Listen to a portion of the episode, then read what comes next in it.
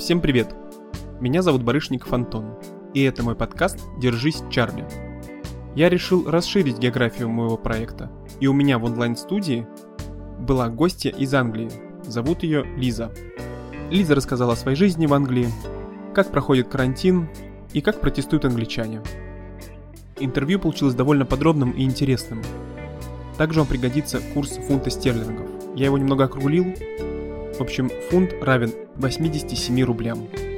Также в конце я подведу небольшое резюме. А теперь перейдем прямо к интервью. Привет. Привет. Лиза, расскажи, пожалуйста, где ты живешь, какая обстановка вокруг тебя? Я живу э, в пригороде Лондона, в графстве Хертфордшир, в городе Сент-Олбанс. Это маленький тусовый среднеклассовый пригород, куда съезжается средний класс, когда он понимает, что в Лондоне жить ему очень дорого, но при этом нужно ездить в Лондон на работу. Вот, соответственно, они все сюда съезжаются, э, и тут у нас такая своя атмосфера. А, он совершенно не похож ни на один другой пригород, в котором я была, потому что это город, он был основан римлянами, он очень долго был торговым городом. Здесь перемешана римская, средневековая, современная архитектура, наследие, история. И когда ты ходишь на улицу, ты как будто находишься в нескольких эпохах, но при этом у тебя есть э, все, что есть в Лондоне, то есть это как будто бы район отдельный Лондона, да, просто он там находится в другом графстве. При этом, что интересно, в каждом уважающем себя английском городе, деревне или районе есть улица, которая называется High Street. На этой Street находятся все магазины, такой центр жизни. И вот в этом городе на Street открылся Макдональдс, который через какое-то время закрылся, потому что жители сказали, что мы слишком крутые, чтобы ходить в Макдональдс, и мы этого делать не будем, поэтому Макдональдс закрылся. Потому что мы хотим кушать вкусные крафтовые бургеры, а не вот это вот ваше, значит, низкоквалифицированные еду. Правильно вот я понимаю, это... что это пригород, провинция для интеллигенции такой? Это, в общем, интеллигенция создала себе не провинцию, они создала себе маленькую копию Лондона, да, для того, чтобы просто платить меньше. Потому что цены в Лондоне на аренду растут с невероятной скоростью. Например, мы снимали, а, кому-нибудь интересно, может погуглить, мы снимали one bedroom квартиру в Восточном Хамстеде на границе с э, Криклвудом, и мы за нее платили там 1300 фунтов в месяц. Соответственно, через полтора года, когда мы начали искать квартиру в том же районе, что нам было важно остаться на линии общественного транспорта, чтобы добираться до работы, мы стали через полтора года искать квартиру в том же районе, такого же качества, такую же bedroom с отдельной кухней. Цены выросли на 150 фунтов угу. на 200. Поэтому мы раскинули мозгами и решили выехать все-таки в Сент-Олбанс, потому что при всех расчетах, то есть если посчитать вообще все траты, которые у тебя появляются с переездом, то что, например, нужно платить в два раза больше за проезд. Такого же качества квартиры, даже чуть получше, стоит там в полтора раза дешевле, и если все это дело сложить, то за год у тебя получается, что ты даже меньше денег тратишь. Так ну, что... интересно. Ну, это хороший подход, да, чтобы сэкономить комфортнее жить, чем в Лондоне? Также, на самом деле, потому что, ну как, меньше, меньше выбора в доставке еды. То, что ты открываешь в Лондоне любое приложение, и просто там какой-то момент даже была грузинская кухня, и продавались э, хинкали. Здесь же выбор ограничен, особенно с коронавирусом он стал еще меньше, а, поэтому в этом плане может быть немножко грустненько. Плохо, что никуда нельзя выехать, да, то есть очень классный центр города, какие-то есть парки, но при этом, так как сейчас нельзя никуда поехать, да, ты вроде как в одном, в одном районе живешь. Очень круто, ну, мне очень нравится тут жить. Ну, это главное. Ну, теперь плавно перейдем к теме коронавируса, раз уж затронули. Сколько времени ты находишься на карантине? Ну, я так понимаю, у вас самоизоляция или у вас карантин? У нас карантин. Угу, ввели все-таки. Uh, у нас ввели карантин. Его ввели, по-моему, 18 марта, объявили об этом. Причем объявили об этом дня за два, наверное. То есть сначала у британского правительства был гениальный план э, не сажать никого на карантин, кроме пожилых людей и лиц, э, находящихся в зоне опасности, то есть с сопутствующими заболеваниями, беременных женщин. А, они хотели тех товарищей посадить, значит, на карантин на три месяца без возможности выхода из дома и организовать им подвоз продуктов и всего, всего необходимого, потому что, типа, молодые должны переболеть, и чем больше людей в обществе переболеет, тем будет круче. Поэтому, когда Италия, Испания, другие страны закрывались на карантин, мы спокойно выходили, гуляли, в общем-то, стало меньше туристов, то есть в какой-то момент раз как будто выключили, и ты приезжаешь в Лондон, и там в тех местах, где обычно скопление народу, никого нет. И такой классный Лондон без туристов, там, пойду куплю себе кофе и погуляю.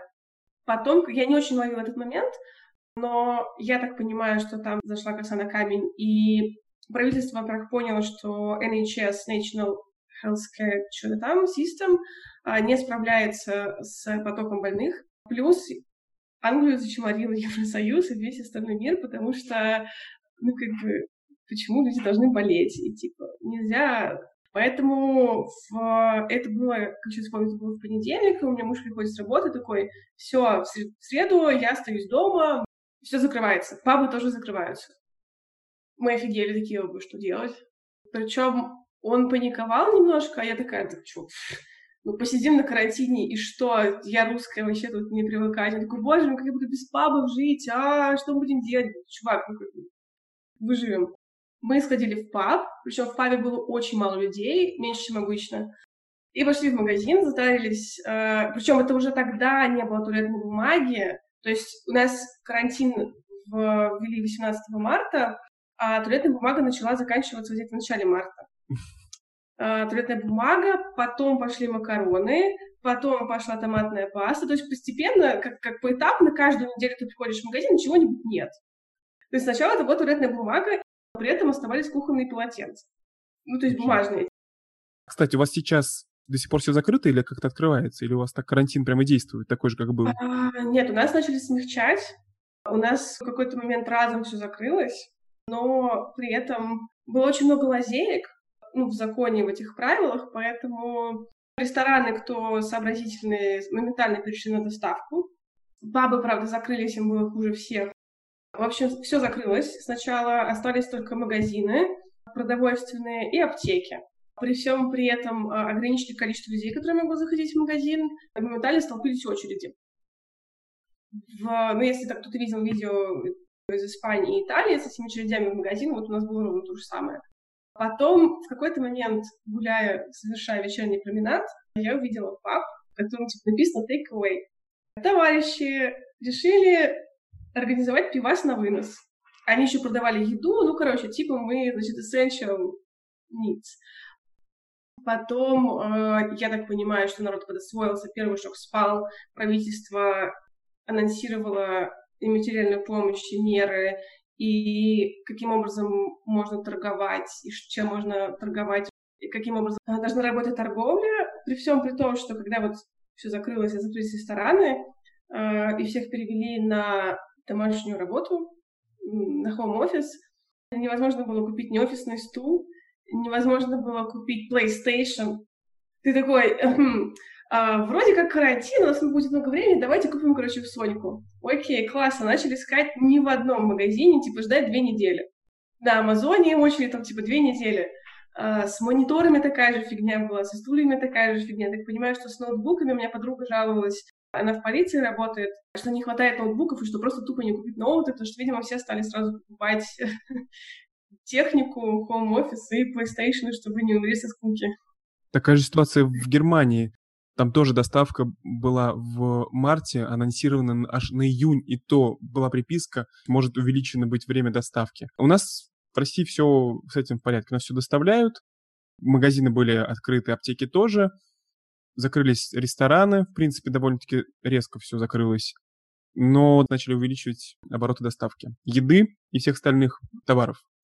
У нас такая была интересная штука, сейчас я добавлю. А, все сервисы доставки, неважно, это еды или essential needs, или там бытовой техники, а, они все а, сказали, что мы сначала доставляем пенсионерам и тем людям, которые типа в нужде. Потом все остальные. А, поэтому, если посмотреть доставку супермаркетов, я решила такая, ну что ходить в супермаркет, э, может быть, я закажу себе доставку еды. Через три недели ближайший слот. Но сейчас уже все нормализовалось, э, уже доставка, Amazon вышел на свою, на, на мощности они уже доставляют на следующий день, уже нормально, а тогда прям тяжко. С другой стороны, в принципе, они, наверное, правы, на мой взгляд, потому что людям, которым больше угрожает опасность при выходе из дома, наверное, их в первую очередь нужно обслужить. Да, но количество пенсионеров, которые шароебились по улицам в первые дни локдауна, просто зашкаливало, и им какое-то время понадобилось, чтобы идти с улиц, и были такие настроения, что какого хрена они ну, шатаются, потому что мы все сидим дома, по сути дела, из-за них. Мы пытаемся защитить самое беззащитное, самое uh, vulnerable. Уязвимое? Да, самую уязвимую часть населения. А эту уязвимую часть населения выходит на улицу, входят в магазин, причем они еще не соблюдали дистанцию, ходили без перчаток. Такой, а, ладно, хорошо. Но через какое-то время все привыкли, пенсионеры, пенсионеров стало много меньше, и магазины, супермаркеты выделили для них, для них специальный час, что там типа, с 8 до 9 утра приходят только пенсионеры, всем остальным, типа, извините, мы вам откажем, потому что вот должны чувачки прийти, затариться, значит. Как часто ты выходила из дома во время карантина? Каждый день. У нас наше правительство разрешило нам очень интересная была формулировка uh, one exercise a day, одно упражнение в день, причем не уточнялось, что это может быть за упражнение. Условие было, что ты должен держать дистанцию, полтора 2 метра, но при этом ты мог типа делать это вместе, но с одним с тем, кто находится в своем хаусхолде. Я заметила в, в российских новостях эту неточность, потому что, насколько я помню, писали, переводили так, что можно видеться с семьей, ну, то есть, что ты, типа, можешь быть на улице, видеться с семьей. Но на самом деле там была именно как раз-таки эта приписка именно in, from the same household. То есть, если ты живешь в одном доме, то ты можешь, типа, гулять с чуваками, не держать дистанцию, общаться, и вот все. А если вы from different household, то вы обязаны держать дистанцию и вообще, типа, не собираться. Прикольно было на улицах видеть сразу все так, э, как это, образовались ячейки, такими ячеечками все ходили, сразу было видно, кто там из какого кто, кто с кем живет и кто как э, тусит, потому что все ходили там парочками, семьями. Слушай, ну это интересно, да, потому что я видел да, эти новости, где якобы можно видеться с членами семьи. И вот сейчас, да, уточнила, что можно видеться с теми, кто живет в твоем доме, потому что ты все равно с ними в доме пересекаешься. То есть даже mm-hmm. если человек там вдруг заболел, то у нас, например, закрывали больницы или подъезды, если обнаружили, кто болеет. То есть, ты понимаешь, если семья живет, там, не знаю, в двух разных домах, то им видеться нельзя. Нельзя. Ну, либо держаться до 2 метра. А, причем тоже было, сначала было совсем нельзя ни с кем видеться, либо держать дистанцию. Потом они разрешили одному человеку из одного хаусхолда видеться, видеть одного человека из другого хаусхолда при условии, что ты идешь в парк или в каком-то находишься открытом пространстве и держишь дистанцию 2 метра. А сейчас они, насколько я поняла, насколько я помню, они разрешили видеть до шести человек из разных хаусхолдов при условии держания дистанции, при условии того, что вы в парке, и при всем при этом вы можете, типа, доехать э, на машине до пляжа или до парка. То есть до этого можно было только пешком ходить, а и плюс разрешили упражняться без ограничений, больше, по-моему, чем один exercise a day, и очень прикольно, они, значит, разрешили, рекомендовали виды спорта, которыми можно сейчас заниматься. Это теннис, рыбалка, и баскетбол почему-то. А почему баскетбол? Это же контактная игра. Я не знаю почему, но, в общем, возможно, я неправильно прочитала э, аннотацию к этому, но весь прикол в том, что можно рыбалка. Баскетбол, может быть, могут играть те, кто живет в одном доме. Ну, возможно, да. Что, кстати, очень прикольно, э, все же знают, что здесь BBC — это официальные СМИ э, Великобритании и правительства, они очень подробно все расписывают. Кому интересно, можно зайти Висится UK, там есть отдельный, отдельная вкладка «Коронавирус», всякие новости, как сделать самому себе маску для лица, могу ли я начать новые отношения на карантине, могу ли я поехать в отпуск, что мне делать. Ну, вот такие всякие штуки, и после того, как появляются какие-то новые меры, они моментально публикуются на BBC, можно найти, посмотреть, что типа, можно делать, чего нельзя сделать. Mm-hmm. Но у нас то же самое. В Яндексе везде отдельные вкладки, в Телеграмах отдельные там группы. В общем, все это интересно, конечно, как быстро адаптируется. Давай перейдем, так скажем, к чуть более личному. Я знаю, ты замужем. Uh-huh. Расскажи про своего мужа, как ваши отношения изменились или не изменились, как у него с работой и как у тебя с работой. Мой муж англичанин, а, прям трушный англичанин.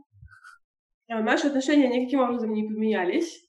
Мы, наоборот, кайфуем от того, что мы проводим больше времени вместе, потому что специфика моей работы и моего образа жизни предполагает достаточно частые путешествия, и до этого мы достаточно много времени проводили а, не вместе, потому что я либо делала визу, либо мне нужно было ехать по работе, а, либо ему нужно было ехать по работе. Поэтому это, наверное, за всю историю наших три года вместе, чуть больше. Это самый долгий период, когда мы вместе. Мы, наверное, стали больше друзьями. То есть мы больше тусим, мы выбираем, выбираем исключительно игры на плойке, которые для двоих, и, но при всем при этом, так как у нас квартира все-таки двухкомнатная, то работаем в разных комнатах. Первые пару дней было тяжело, пока мы не адаптировались, и мы такие, ой, давайте поработать вместе за одним столом. Мы, мы друг друга, видимо, на второй день уже задолбали. Вот, мы разошлись по разным комнатам, и теперь мы работаем в разных комнатах, встречаемся периодически на кухне, там, попить чаю, пообниматься, еще что-нибудь, но там основную часть дня мы точно так же проводим как бы не вместе. Поэтому, наверное, мы до сих пор не очень хотим друг друга убивать. Вот, но если кому-то из нас хочется как бы быть одному и как это, опять ты, как в знаменитой мультике Масяне, опять ты. Вот, мы просто, не знаю, я иду гулять, он идет там с кем-нибудь созваниваться, ну, то есть мы соблюдаем дистанцию и уважаем личное пространство друг друга, поэтому пор друга не задолбали. Он работает в консалтинге, соответственно, их сейчас всех перевели на удаленную работу, и его, их компания хотела она не, у них не очень большая компания, значит, их э, хотели, им хотели понизить зарплату. Им анонсировали в формате, что коллеги, все сложно, непонятно, что делать, хотя, блин, хер знает, но у него этот газ и сейчас всем нужны консультанты, чтобы понять, как выбраться из этой жопы. Но почему-то вот их э, руководство, оно сразу такое, боже мой, нет, а как мы будем жить, эм, все плохо, давайте мы, короче, ребят, э, сократим вам зарплату. Ребятки такие, а как бы можно больше подробностей, на какой срок, на какую сумму, когда, будет ли нам премия, ну, то есть э, будем ли мы еще работать. Им на это, значит, не ответили, никаких ответов не было. Им просто дали срок. Ребята, вы должны, значит, нам ответить, согласны ли вы на понижение зарплаты или нет. Ну, мой супруг ответил нет, что он не согласен. И он фактически был единственный из всех компаний, из всей компании, там было их два человека, он еще один коллега, сказал, что нет, мы не согласны. В чем смысл. Значит, очень многие согласились, даже несмотря на то, что их э, руководство фактически отнеслось к ним как к животным, очень уважительно. Но прикол в том, что, например, если кто-то из нас уволится, то мы сможем прожить. То есть мы сможем снимать квартиру, мы сможем покупать себе еду. Наша жизнь, она поменяется, мы станем получать меньше денег, но наши essential needs, они будут удовлетворены. Потому что с одной зарплаты мы можем снимать квартиру, покупать еду и, как бы, не знаю, там, пивас по, по пятницам нам хватит. Но многие живут, ну, не то чтобы непосредством, но, например, вот есть пары, да, вот коллега с девушкой, они оба работают, они снимают квартиру практически в центре Лондона. И они не могут с одной зарплаты снимать жилье и покупать себе еду, ну, как бы откладывать все остальное. Потому что квартиры стоят там либо одну зарплату одного человека, либо больше Потому что, например, то, что в Лондоне спокойно можно снять квартиру там, за 2-2,5 тысячи фунтов. Uh-huh. Ну, типа 2-3 у тебя, 2-3-4 у тебя будет ЗП. Но вот считай, ты одну зарплату отдаешь, там 2 тысячи ты отдаешь за, за съем жилья. У кого-то дети, при том, что не у всех есть сбережения, что очень большая проблема. Поэтому, естественно, что те люди, они сказали, типа, да, хотя на самом деле они не хотели, чтобы мы сокращали зарплату. Вот, и мы такие посовещались, и говорю, слушай, ну если тебя уволят, ну как бы есть моя зарплата, ну поживем на, ну, естественно, что не меньше зарплаты, чем у него, живем мы на одну зарплату, ну что мы, ну нельзя же, нельзя так с ними обращаться, это нечестно. Согласен, ну какое-то время все равно это же не будет длиться вечно. Ну, это не будет длиться вечно, но там двоих человек отправили на low fare, ну, то есть на государственное обеспечение. Государство компенсирует до 80% зарплаты но не больше двух с половиной тысяч фунтов. Mm. Всем потерявшим работу. Соответственно, вот они двоих людей перевели на, на эту fair, но один чувак просто обрадовался, сказал, да, аллилуйя, и пошел, и так какую-то уже новую работу себе нашел, и уехал к себе домой, и такой, ура, мне не надо больше будет работать. Вот, и пошел ставить деньги на акции. Вот, видишь, человек нашел выход, поэтому, собственно, мир меняется в какой-то степени, люди находят что-то другое, радуются. Но очень, очень интересно, у них э, это супер олдскульная компания, то есть это прямо они работают в Сити, они ходят в костюмах, Такие вот ребятки, они там запирали компьютеры периодически на замок в офисе. После увольнения ты не имеешь права при устройстве на следующую работу, тебе должно пройти два месяца, которые тебе оплачивают, чтобы ты секреты какие-нибудь там не было вот такое вот. И они столкнулись с тем, что, во-первых, я угорала, что они не могли настроить там ни Zoom, ни Google Meet, то есть у них такой вообще был совершенно какой-то, что мне делать, как мне работать. И у босса, видимо, какой-то шок, и у всех менеджеров, что, типа, люди могут работать удаленно, и они все равно показывают результат, их не нужно над ними стоять, и они не должны быть на виду, чтобы, ну, чтобы производить какой-то продукт.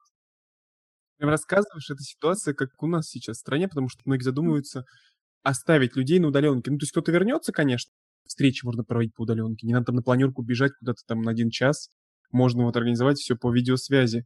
И это экономия времени и сил. Я так понимаю, что выходишь каждый день, твоя жизнь не то чтобы сильно изменилась, да? Какие-то изменения вообще произошли? Она, с одной стороны, она очень сильно изменилась, с другой стороны, она вообще не поменялась. Потому что я работаю удаленно, я работаю на русскую компанию из Лондона. Соответственно, сидеть дома и работать, уткнувшись в ноутбук, мне привычно, я никоим образом от этого не пострадала. Но при этом я очень много путешествую, и одна, и с, и с мужем, и по работе, и просто так. И, условно, в наших реалиях, да, было там проснуться в 8 утра в субботу, так, поехали в какой-то там, не знаю, в Оксфорд, в Кембридж. Как-то раз мы такие полетели, послезавтра в Белфаст, да, полетели, ну и полетели.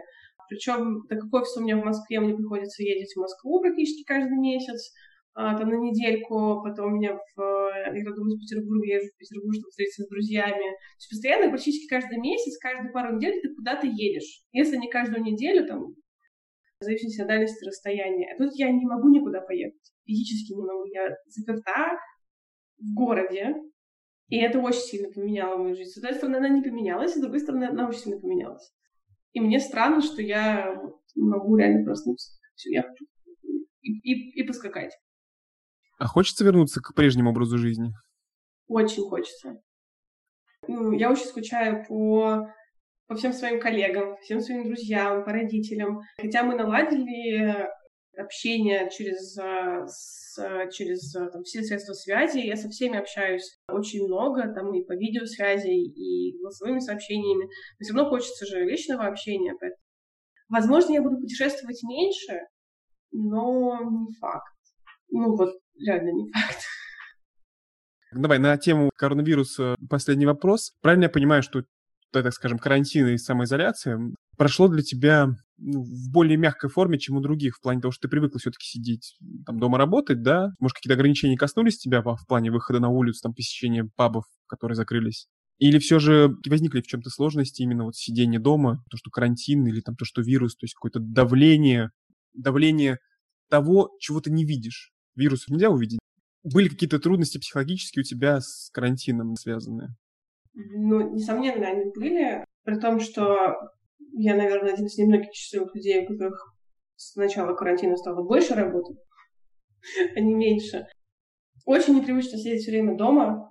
Ну, ты можешь, конечно, пойти, да, ты можешь пойти в магазин купить еды, ты можешь пойти погулять, потому что нам только недавно разрешили устраивать пикники в парках, то есть до этого вот этот one exercise, да, ты вкладываешь все время в движение, что ты там что-то, не знаю, ходишь, бегаешь, что-то прыгаешь. А сейчас можно разрешили не только exercise, но и типа, сидеть компаниями, и, соответственно, парки заполнились э, пикникующими людьми. Мне было сложно сидеть дома, потому что я не привыкла сидеть дома. Я не привыкла никуда не выезжать, не путешествовать, не видеться с друзьями приключ... Мне не хватало приключения, смены картинки. В какой-то момент, это, кстати, случилось на прошлых выходных, я встаю утром и понимаю, что я мне осточертела видеть мою квартиру, я осточертела видеть город. Мне нужна какая-то смена картинки, мне нужно новое впечатление.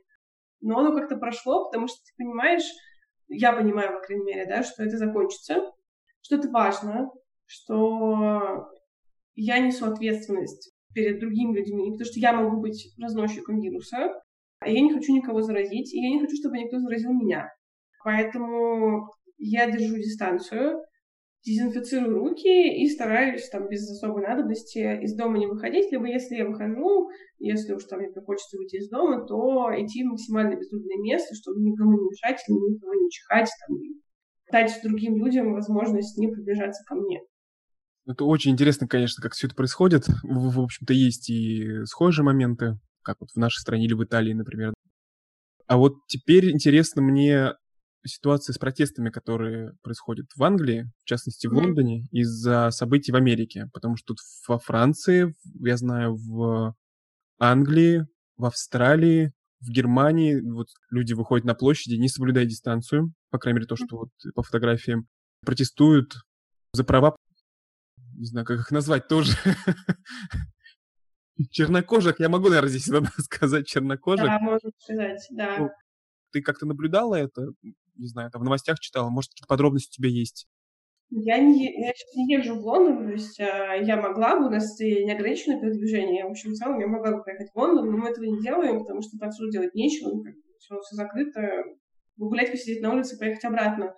У нас планировались какие-то акции в парке, мне об этом рассказывала подруга, которая работает в полиции, как раз-таки она работает в нашем округе, и их предупреждали о возможных акциях так, в разных городах и пригородах графства, но ничего серьезного не случилось. Ну, то есть, видимо, они сошлись, ну, типа, пришли, посидели, протестовали и разошлись. Потому что ну, как бы, в городе не было беспорядков, в полиции там слишком много не ездила, и либо их совсем не было, ну, либо они вышли, там, посидели, разошлись. Протесты в основном в Лондоне, в Шеффилде, в Кардифе, это, в Манчестере. Это студенческие и рабочие города, и ну, в Лондоне грех не, не протестовать. Я к этому отношусь ну, не то чтобы скептически, просто англичане любят протестовать. В мой первый приезд в Лондон, самый самый первый, я попала на огромнейшую демонстрацию. Много тысяч человек прошло по центру Лондона которые протестовали против традиции в Японии есть дельфинов. И каждый раз, когда ты ходишь по городу, практически, особенно на выходных, кто-нибудь против чего-нибудь протестует. В большей или меньшей степени могут быть коммунисты, гео, эти, экологи, все что угодно. Я уверена, что есть какие-то еще одиночные пикеты за что-нибудь, за, за какую-нибудь свободу, равенство, братство, не считая места в гайд-парке, куда любой может прийти и рассказать что-нибудь очень безумное. Плюс есть такие митинги, когда вообще пол, полцентра города перекрывает, как был протест против снижения финансирования НХС. Очень было много людей, там автобус линии останавливали. Ну, то есть в Англии, наверное, протестовать это нормально. При том, что, я так понимаю, что в Лондоне очень много людей, и там очень большая скучность в силу дороговизны аренды жилья, и ну, не всегда большая зарплата, люди там могут жить там по 5-6 человек в одном доме. По сути дела, коммуналка. А, и снимается просто комната. И, и опять же, немало людей, которые снимают кровать в комнате. Mm-hmm. И скучность очень большая. Это как нет работы. Правительство, конечно, им там обеспечивает, оно выплачивает до 80, 80% зарплаты, но не больше 2,5 тысяч фунтов. Но там тоже есть свои оговорки, потому что, например, а, я оформлена а, как self-assessment, ну, типа самозанятый, плачу налоги, я оформилась пару месяцев назад. И я не выпадаю под программу возмещения. То есть тоже есть программа для возмещения self-assessment для самозанятых, но ты должен, э, типа, закрыть, ты должен оплатить полностью налоговый год предыдущий. А я как бы туда не попадаю. Ну, то есть, если бы у меня не было работы, я бы как бы была немножечко грустненько. Вот, эти люди сидят уже дома несколько месяцев, у них э, есть более-менее там какое-то количество денег, им нечего делать. Ну, и они, как бы, соответственно, естественно, борются за, за права там, против э, полицейского насилия. Хотя я смотрела статистику, если в Америке от э, полицейских бывает около тысячи человек в год, то в Англии их, по-моему, бывали три человека в год. Случайное убийство. Поэтому мне сложно сказать, против чего они сейчас протестуют. Но, скорее всего, просто поддерживают в Америке, потому что в Англии, особенно в Лондоне, люди всех национальностей, всех цветов кожи просто любого оттенка, любой нации, любых там, традиционных костюмов. И есть так интересное наблюдение, что когда ты долго в Лондоне, да, и потом ты, например, уезжаешь куда-нибудь на пару дней там, в другую часть Англии или там в Европу, потом возвращаешься, ты такой, а почему все такие цветные в метро? Ну, потому что в вагоне, в, вагон, в одном вагоне метро могут сидеть вот отовсюду, из, из всего, со всего мира люди, и это нормально. Как бы. Я иногда себя останавливала, очень, когда очень красивые, например, негритянки, они, они очень красивые, вот эти косички, и я, я просто на нее смотрю, пырюсь, и понимаю, что, блин, наверное, это некрасиво. Она подумает, что я там, не знаю, увидела там, не знаю, первый раз в жизни, что, что я расистка, а мне просто нравится на нее смотреть, потому что она охерительно красивая. И ты такой, ну, как бы, особенность такая. Вот, поэтому... И в Лондоне начался какой-то трэш. Я видела видео, как кто-то в конную полицию запустил велосипед детский, ну прям детский такой розовенький велосипед, запустился все дури, э, лошади попала в, в живот, а лошадь понесла прямо в толпу. Ну, классно, ребятки, молодцы. Зачем? При том, что ну, у них конная полиция, она специально как раз-таки на случай протеста, чтобы быть выше толпы. Я когда, когда жили в Лондоне, у меня мимо дома каждый день приходили полицейские на двух лошадях, и мы их тренировали, чтобы они боялись улиц, шума и спокойно как бы медленным шагом. В Белфасте я видела, что чуваки разграничили э, как раз-таки социальную дистанцию, то есть в Лондоне и у всех остальных городах дистанция не держится, и там уже предсказывают скачок количества заболеваний, увеличение коэффициента заболеваемости. А в Белфасте крестиками разметили площадь, и народ стоит как бы квадратиками. Это все можно посмотреть на BBC. Слушай, ну круто на самом деле узнать какие-то подробности от человека, который там живет, потому что, ну, у нас все-таки искажают какие-то какую-то информацию, например, могут либо неправильно преподнести, не то чтобы там, может быть, без злого умысла, да, но неправильно перевести. Могут быть такие казусы. Я вчера переписывалась с подругой, а, и она мне просто рассказала, потому что когда работает в полиции, то у них было очень много работы, они очень серьезно готовились к возможным типа, демонстрациям, ну, как бы они не случились. Вроде как планируются следующие выходные. Сейчас какое-то какое безумное время, потому что когда сейчас ослабили карантин, народ, видимо, устал, значит, открываться кофейня, у нас работала одна кофейня все это время, туда все время стояла очередь. То есть, типа, карантин, там 11 тысяч заболевших, но людям нужно кофе на вынос. Как бы люди хотят кофе, и вот эта одна кофейня работала. Работал один паб, людям, которым очень нужно было пиво, причем и чуваки мне рассказали, что они скупили кеги из других пабов, потому что очень многие пивоварни закрылись, а в этих кегах там очень ограниченное количество времени, которое пиво может находиться, вот, mm-hmm. поэтому они скупали, и ты каждый раз приходишь, у тебя какой-то новый сорт пива. Потом они начали делать разнообразие, типа, собери себе пап-бокс за какую-то там, достаточно дорого, на самом деле, стоило, не стоило того, типа, там кружка, какие-то чипсики, там несколько видов пива, бутылках, разливное, вот, типа, принеси пап себе домой. Потом что-то было, они продавали коробку с джином, тоже там, опять же, стакан, джин, и пиво в разлив. Они сначала, потому что они продавали такие стеклянные бутылки, очень похожие на советские бутылки из-под сока, на две пинты. Потом они не закончились, поэтому они стали продавать пластиковые типа, под молоко. Но ты сам можешь, покупая молоко, выпил мою банку, принес две, значит, налили. Потому что молоко в Англии фасуется и измеряется пинтами ты покупаешь не литр молока, а, например, пинту 2-4 молока. Соответственно, берешь ты коробку большую, там, 4 пинты, и говоришь, здрасте, мне, пожалуйста, 4 пинты такого-то пива. Но у нас с радостью стали потихоньку открываться пабы, и открылся один из самых крутых пабов. Они тоже продают, но они продают баклажках, ну, то есть уже более понятная нам бутылка, и там можно попробовать. Там очередь стоит э, еще больше, она еще длиннее, потому что у них около 30 сортов пива, они не ограничивают тебя, там, 4-5 стоит, а 30, ты такой, что я сегодня? А у тебя выбор-то, ну, как бы, ты сразу покупаешь 4 пинты, и тебе нужно не ошибиться с выбором. А люди, которые в очереди стоят, они соблюдают дистанцию? У них есть маски? Маски у нас не настаивают, а только начали разговаривать о том, что, возможно, нужно ввести этот масочно-перчаточный режим. Тебя не заставляют носить маски, а тебя не заставляют э, носить перчатки. Каждый выбирает для себя, кто-то, кто-то там полностью упакованный в кепках, в очках, там, всех страниц, кто-то, ну вот как я с мужем, мы просто соблюдаем дистанцию, носим с собой антисептик, и не трогаем лицо, а кто-то уже там бегает и трется от других людей. Но, но, но в очередях а, исключительно соблюдать дистанцию, все размечено. Я пару раз просила соблюдать дистанцию, потому что мне, я не доверяю людям, вдруг они больные.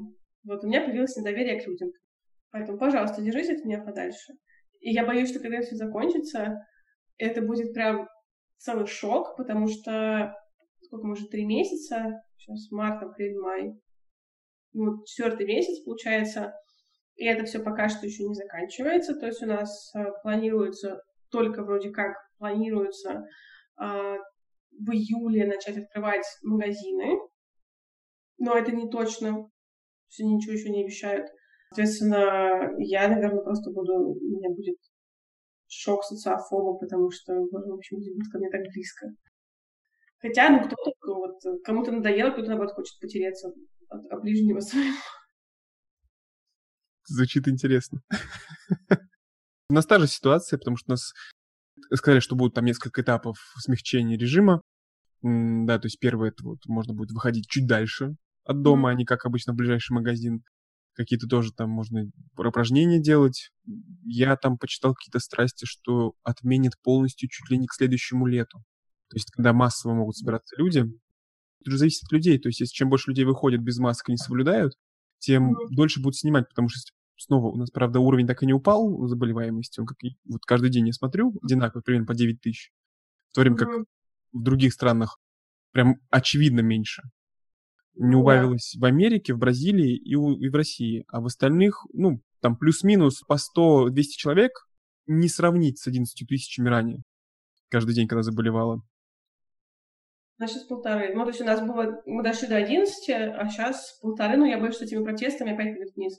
Видишь, как интересно, просто проблема в том, что те, кто сейчас снимает карантин, у них начинается вторая волна, потому что все выйдут, поэтому я вот за вот такой режим, то есть мы вроде как не супер сильно сидим, но при этом как бы все равно, все равно сидим. Правительство признает, что это карантин, и они используют э, закон тоже, что очень интересно, опять же, потерялось в переводе. Введем карантин, и они обязаны каждый месяц, каждые три недели пересматривать и принимать решение, снять ли карантин или нет. То есть они, он вводится бессрочно, но каждые три недели пересматривается и условия карантина, и необходимость этого карантина. То есть они не решают продлить его еще на три недели, а они решают не снимать его еще три недели. Вот как интересно. А, я понял. Да, формулировка интересная. По поводу того, что, да, может быть, вторая волна, этого я прочитал вчера. Всемирная организация здоровья, ВОЗ, она предупредила, что, возможно, вторая волна в связи с протестами. Потому что большое скопление людей. Но в Америке так и не убавлялось количество заболевших. То есть там растет с каждым днем, а при условии, что там сейчас толпы людей ходят, время покажет, собственно говоря. Ну, скорее всего, все переболеем, просто в разное время все равно. Да, да, естественно, переболеем. Кто-то легче, кто-то тяжелее, кто-то не переживет, к сожалению. Но тут естественный отбор в какой-то степени идет в любом случае. Всех предупредили, кто может заболеть и умереть от этого. Есть внезапные, скажем, случаи, не единичные, по крайней мере, как почитать можно. Но я считаю, что аккуратным все равно надо быть и сохранять социальную ответственность, чтобы не заразить других, да, не, не подвергать опасности. Это в первую очередь. Потому что за других ты все равно не сможешь ответить. А вот за себя, скажет, я закрыл там рот маской, антисептик и держусь на расстоянии. Этого достаточно, я считаю. А там уж как повезет. Слушай, а чего с... А, я, ну, про сама не читала, но мне рассказывали, особенно семья, что какие-то русские, которые живут в Англии, рассказывали какие-то страшные истории с обнулением страховок, с тем, что их там что-то не оставляли умирать, и что кто-то просился, типа, обратно заберите нас из этой ужасной страны, нас, типа, не хотят нам делать тест на коронавирус просто так. Пару таких историй я слышала. Я могу сказать, что я не читал, не попадалось мне такое. В Москве штрафуют людей по камерам. В один день там штрафов что-то на 2 миллиона рублей. Машины просто вот, номера, да, фоткала камера, кто выезжал, видимо, в тот день, когда не, без электронных пропусков. И mm-hmm. просто штраф приходил. Самое интересное, что потом люди, которые получали штраф, неважно, там, машины или просто гуляли, они приходят в суд оспаривать. Фотография перед зданием суда. Куча народу без масок, не соблюдая mm-hmm. дистанцию. Их штрафуют за, за то, что они нарушили режим, могут заразить. И при этом они приходят в суд оспаривать, им за это ничего. Ну вот для меня это какой-то абсурд просто по поводу страховок, ну, то есть я не в курсе вот этой вот темы. А, может быть, где-то, может быть, у кого-то истерика, паника, может быть, люди же могут себе придумать, потому что все-таки самое сложное психологически, не физически, потому что ты ограничен, с одной mm-hmm. стороны, но не понимаешь, в чем. Я могу выглянуть на улицу, куча людей гуляет. Mm-hmm. А что с ними сделать? Гонять через день могут, но все равно выйдут. Ну, выйдут. Ну да. Тем более, что квартиры это маленькие, живут все достаточно скучно.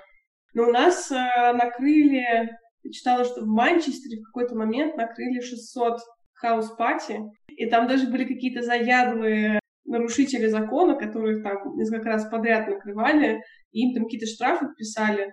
Но у нас, у нас нет штрафов на выход на улицу.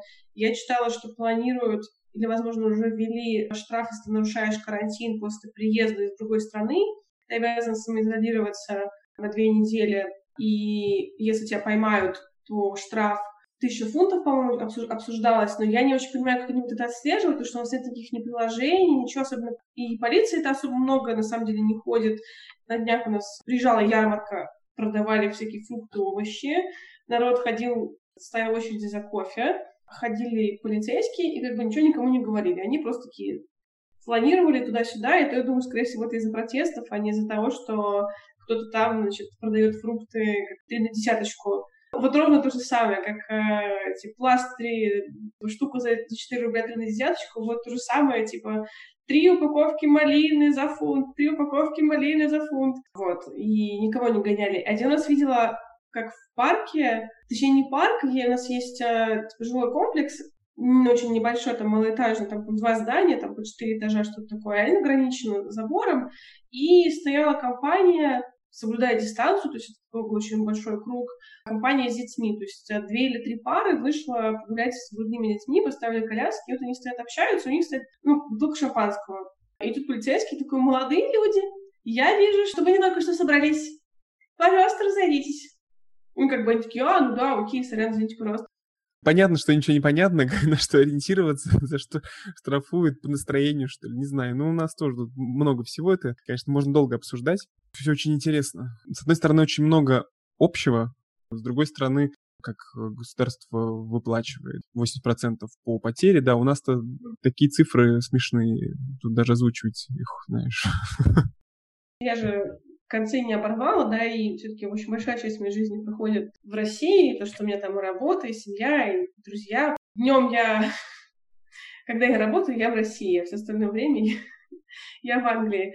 А, меня смущало отсутствие какой-то информации. Правительство не говорило с гражданами, не анонсировало, что будет. И ты сам упоминал, какое количество источников тебя где что пишут. И ведь не так, что они везде будут писать как бы одно и то же, да.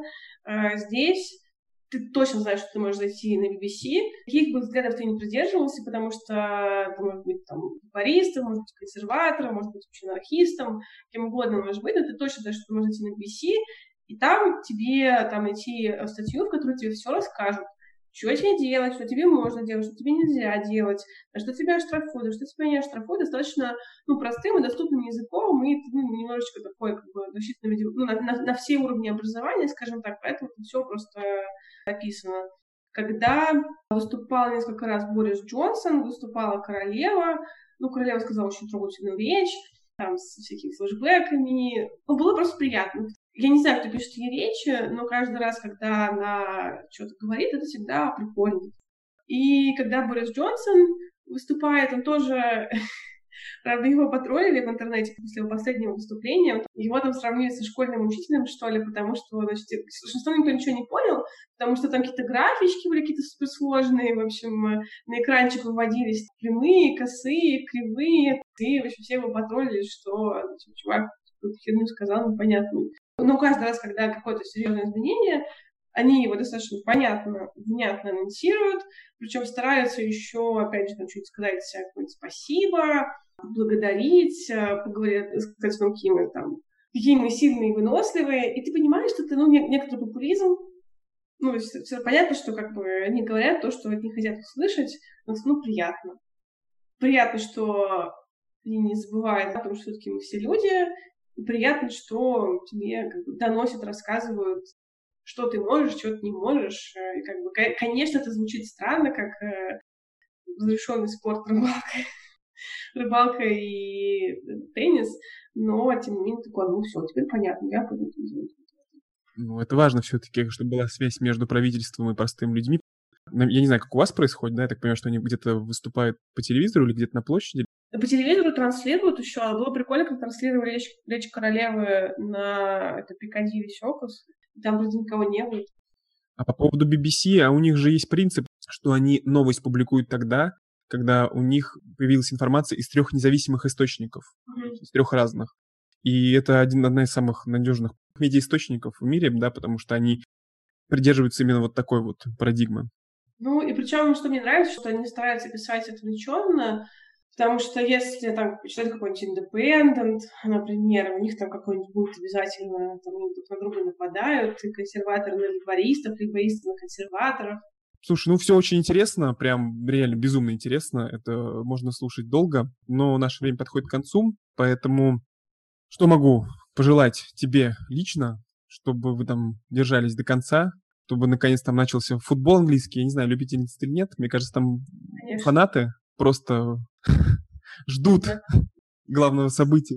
Я знаешь, что за это забыла сказать? А, в отсутствие английского футбола они начали транслировать старые футбольные матчи, и сегодня транслировали а, матч 60 какого-то года английской сборной, потому что английская сборная уже там 40 с чем-то лет не выиграла чемпионат мира, и они вот именно тот черно-белый матч транслируют и берут интервью о, там, у игроков, которые играли в этой сборной, эти там беззубые такие старички рассказывают там, о своей бурной молодости спортивной. Круто, круто. Я с тобой прощаюсь. Было очень круто. Спасибо большое. Тебе спасибо. И пока. Пока. Подведу итог моему интервью с Лизой. Проблем у людей в Англии хватает. Возможно, они иного рода, нежели у нас. Я считаю, что качество жизни человека в большей степени зависит от него самого, от его отношения к ней, от того, что он предпринимает, чтобы улучшить ее. Могу сказать одно – никогда не сдавайтесь. Спасибо за ваше внимание и до следующего выпуска. Всем пока.